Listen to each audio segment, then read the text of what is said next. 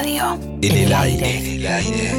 Y el argentino cada vez más está necesitado de hacer, es decir, de participar. Badía. Yo creo que si uno no pasó al pedo por la vida, Hay voces si uno no, no vivió solo para el ombligo de uno que hicieron la radio. y para satisfacer su ego solamente, yo voy a vivir en vos. Juan Alberto Badía. Hola, ¿qué tal? Buenas noches. En el aire. Siempre. Juan seguía en el estudio de Radio del Plata. No quería ni levantar la mirada.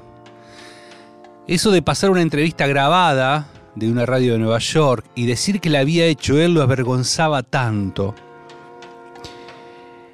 Mientras sonaba una canción, se sacó los auriculares, fue hasta el control y le avisó a sus operadores y a parte de su equipo que deci- decidió irse antes. Se iba a ir. Rechazó una porción de pizza que le ofrecieron ahí y en su cabeza seguía la imagen de aquel joven tan misterioso que estaba en las gradas escuchando la entrevista a John Lennon. Juan compartió esta inquietud y le preguntó a sus compañeros si no le llamaba la atención a ese hombre. Uno de los operadores técnicos, Chiche, afirmó que era un servicio, que era evidente. Se cree que no nos damos cuenta, dijo Chiche. Graciela, la locutora, se alteró y le dijo, Juan, llama a la policía, si no llamas vos, llamo yo. Todos quedaron bastante asustados luego de una especie de secuestro que tuvo Juan Alberto. Resulta que eh, hacía un par de semanas, unos tipos en un falcón verde que decían ser de la Marina, lo subieron, le dieron un, paseo por la manzana, unas vueltas de manzana y le dijeron, mira, nosotros vamos a, a reordenar el país, vamos a hacer no sé qué.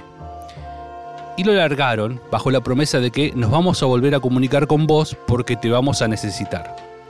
Juan Alberto bajó espantado, no entendía qué estaba pasando. Entonces, medio como que eso le quedó en la cabeza. Más cuando Chiche le dijo que eran servicios, dijo, che, nos están mirando. Aún así, Juan calmó a Graciela, le dijo, tranquila, Graciela, es una broma de Chiche, no, no, no te asustes. Insistía con irse antes de la radio y cuando podía asomaba la cabeza y miraba a la grada para observar a ese joven. Y se quedó pensando. ¿Será un fan de los Beatles, de esos que se quedó en el tiempo? ¿Será un servicio, como dijo Chiche? ¿O será un fanático? Pero tanto, tanto se podía mimetizar un fanático al punto de vestirse igual que John Lennon.